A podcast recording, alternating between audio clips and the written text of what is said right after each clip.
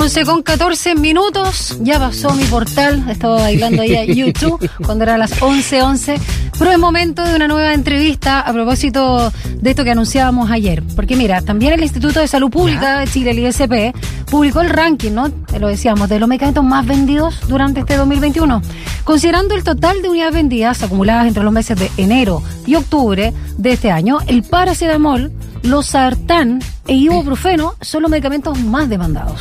Comparando con años anteriores, el inductor del sueño Sopiclona es nuevo en el ranking y solo uno de los medicamentos incluidos en la lista es de marca, mientras que el resto corresponde a genéricos. Vamos a conversar de esto con Daniel Rojas, doctor en farmacología, especialista en abuso de medicamentos y director de la carrera de química y farmacia de la Universidad San Sebastián, que ya está en contacto con nosotros. Hola Daniel, bienvenido a Sin Tacos ni Corbata. ¿Qué tal Daniel? Bienvenido. Hola, buenas. Hola, ¿cómo Muchas estás? Gracias. ¿Tendrá remedio esta situación? estaba, esperando hablar contigo para decir eso, ya lo conozco de la mañana. ¿Te, sorprende, eh, Daniel, esta situación, sobre todo con los analgésicos o antiinflamatorios que están en los primeros lugares? Eh, ¿A tu juicio hay un uso descontrolado de estos? Ah, ¿Quizá hay otra cosa que no sabemos respecto también a los medicamentos? Bueno, hay que entender un poco el, contexto de, la revisión que hace el Instituto de Salud Pública. No es la primera revisión que hace. Eh, obviamente eh, estamos fuera de un tiempo de pandemia, lo que obviamente también tiene un contexto sanitario distinto. Pero en general es bastante similar a lo que ocurría el año pasado, donde fue el periodo un poco más similar un poco en el ranking, si uno lo analiza, al que también emitió el Instituto de Salud Pública en el año 2015-2016. Por lo tanto, no es alarmante, lo que sí llama la atención, que ustedes justamente lo mencionan, es el ingreso, se podría decir, de este hipnótico, eh, sopiclona, lo que obviamente también pone en alerta a todo el equipo de salud, porque principalmente este listado hay que tener en consideración de que son medicamentos que se despachan, se venden en forma legal. Estamos aquí, tenemos que excluir eh, las ventas ilegales que pueden ocurrir en ferias libres, que también pueden perjudicar a la población. Aquí estamos asumiendo que obviamente hay un consejo, hay la, disposición de un personal de la salud ¿Mm? que pudiese tener un control, pudiese recomendar al paciente algunas, algunos de estos fármacos o algunos de estos medicamentos. Perdona, ¿hipnótico es lo mismo que inductor del sueño? Solo para aclarar, hipnótico es lo mismo que inductor del sueño. Ya, perfecto, es que no tenía la duda. Perdona, sigue nomás. Sí, no, no hay problema. Pero como les digo, o sea, esa es la realidad. En realidad, uno esperaría encontrar dentro de los fármacos más utilizados dentro de un año medicamentos que primero sean de libre acceso, como son estos antiinflamatorios, estos analgésicos, y no es raro encontrar el paracetamol como el primero de la línea. Así es. Y pensando en la inducción del sueño, por ejemplo, ¿podemos tomar en cuenta quizás el uso medicinal de la marihuana como una opción, digo, versus la sopiclona, por ejemplo? ¿Qué, qué opinas tú, Daniel?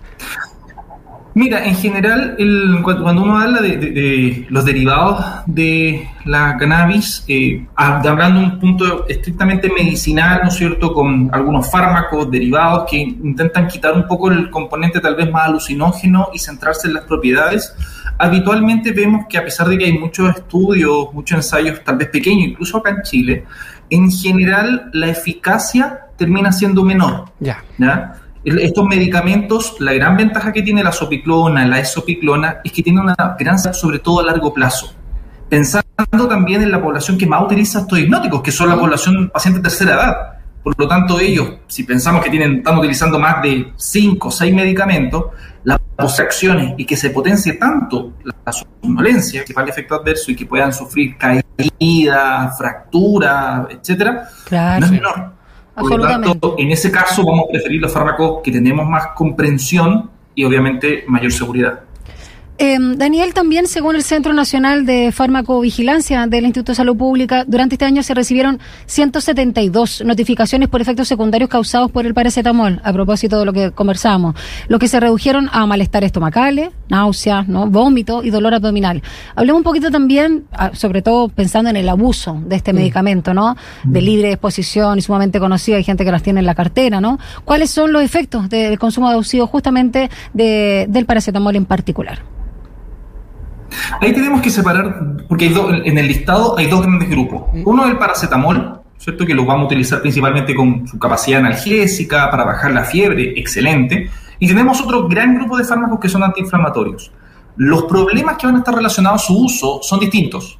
En el caso del paracetamol, bueno, en realidad todos comparten algunos malestares gastrointestinales, vómitos, náuseas, ¿no es cierto? Algunos otras dificultades que se puedan presentar. Efectivamente, también en el caso del paracetamol se han presentado algunas reacciones cutáneas que son bastante aisladas, pero el principal riesgo a largo plazo son los malestares o, las anomalías a nivel hepático, que eventualmente pueden ser bastante severas. Y en ese sentido, la recomendación o la cautela que nosotros debemos tener como equipo de salud y obviamente eso transmitir a la población es intentar evitar utilizar grandes cantidades de paracetamol y por largos periodos de tiempo. Y cuando hablo de grandes cantidades, mantener a más, o sea, como máximo 3 gramos diarios ya. y eventualmente por periodos cortos de tiempo. Hay, por ejemplo, si uno quisiera, pensando en fármacos para el dolor, hay otras formas de poder tratarlo en forma más eficaz cuando son dolores crónicos que simplemente utilizar paracetamol. Ahora, con el resto de los fármacos, con todos los otros que tienen capacidad antiinflamatoria, nos vemos expuestos, cuando se utilizan a largo plazo, a úlceras gástricas, problemas renales, eh, eventualmente alguna interacción que pudiese desencadenar en pequeñas hemorragias, sobre todo en pacientes que están utilizando anticoagulantes. Entonces, en ese sentido, son fármacos que hay que tener mucha precaución. Y justamente una de las clásicas recomendaciones que en algún momento se daba era, oye, utilicemos el ácido acetil salicílico en pequeñas dosis todos los días, independientemente de la condición del paciente.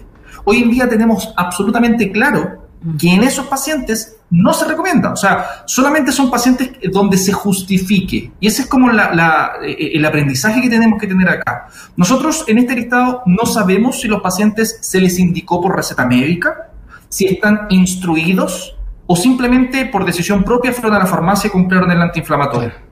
Por lo tanto, lo que tenemos que hacer en base a este listado es reforzar la educación a los pacientes, que sepan cuáles son los daños, cuáles son los peligros y obviamente cuáles son las indicaciones.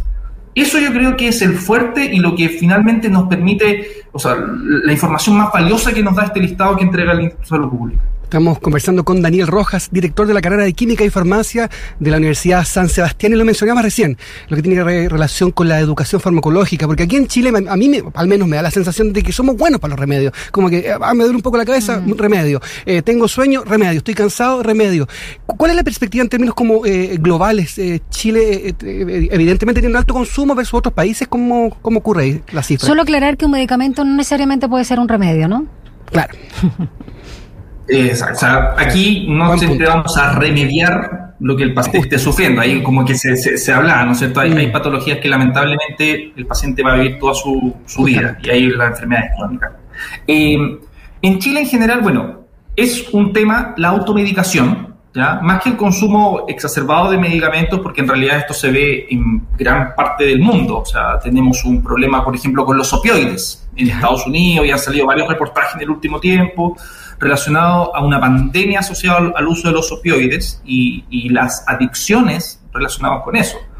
Eh, los antidepresivos también son un gran grupo de fármacos que hoy día eh, han complementado y apoyado muy bien, pero que tampoco solucionan todos los problemas. Eso es importante tenerlo en cuenta. Y si podemos transmitir eso, probablemente podamos disminuir el uso incorrecto de los medicamentos. Ahora, ¿qué pasa con la automedicación? hay que tener en cuenta dos cosas. Primero, venimos de un tiempo de pandemia donde le decíamos a las personas no salga de su casa. Y, la persona no salía de su casa ni para el supermercado, ni a la farmacia en algunos casos, ni al médico. Por lo tanto, muchas personas también, puede ser, no tenemos un estudio que obviamente vale esto, pero sí, en base al boca a boca, tenemos una cierta noción de que muchos pacientes lamentablemente perdieron el control médico y por lo tanto puede que exista la posibilidad de que hayan acudido a la automedicación.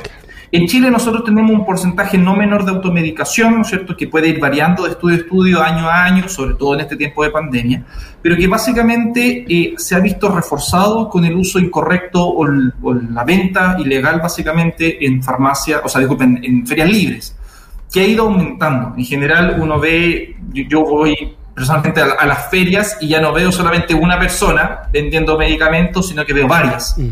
Y eso también habla de que hay, o sea, la oferta aumenta porque la demanda también aumenta.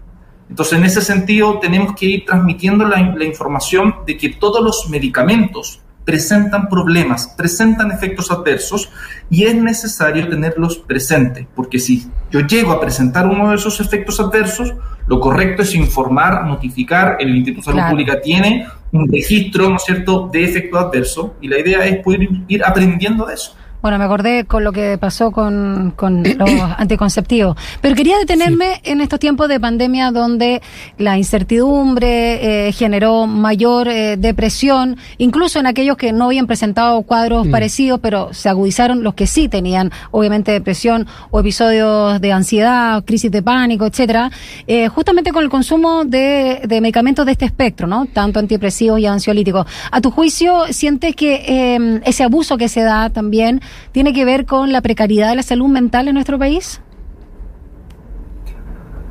Mira, hay varias, yo creo que hay varias cosas que influyen. Personalmente yo creo que la pandemia evidenció un problema que ya venía siendo, venía de antes. No solamente apareció en el último tiempo, obviamente se incrementó eh, y se sumaron también, y fue bastante evidente, los profesionales de la salud, la sobrecarga que también presentan que fue justamente evidente en este tiempo. Ahora, justamente nosotros hicimos un estudio con, acá en la universidad referente a eh, estudiar cuál era la situación psicológica en tiempos de pandemia y esto claramente dejó una marca bastante profunda que si nosotros sumamos a la presencia, por ejemplo, la disponibilidad de psiquiatras en el servicio público, eh, el, complemento de los psicólogos también y, todo el apoyo del equipo médico, claramente se hace deficiente el tratamiento, la ayuda oportuna, porque no todo se soluciona con medicamentos. Exactamente. Eso es igual. Tiene que haber un apoyo paralelo que resuelva la causa de la depresión, la causa de la ansiedad, la causa del insomnio. O sea, una persona, dentro de lo posible, porque sabemos que hay excepciones, debiese buscar una solución. Y los medicamentos, como ustedes mismos lo decían, no son la solución. Van a mejorar, van a generar un ambiente propicio para que esa persona pueda encontrar, pueda resolver el problema. Pero los medicamentos no son solo, o sea, una persona solamente con antidepresivo no va a acabar la depresión. Se va a sentir mejor, va a poder buscar ayuda, perfecto, pero no va a ser la solución a largo plazo. Me encanta que tú como doctor en farmacología y especialista en abuso de medicamentos señales eso, porque por lo general uno ve eh, expertos en la materia que defienden justamente, pero tiene que ser obviamente algo integral y por un tiempo muy determinado, por supuesto, el uso de medicamentos. Daniel Rojas, director de la carrera de Química y Farmacia de la Universidad de San Sebastián, muchas gracias por tu tiempo en este fin de año y que tengas un, buen cierre también. Gracias, Daniel, un abrazo, cuídate mucho. Sí, también. Chao. Buena semana y buenas fiestas gracias.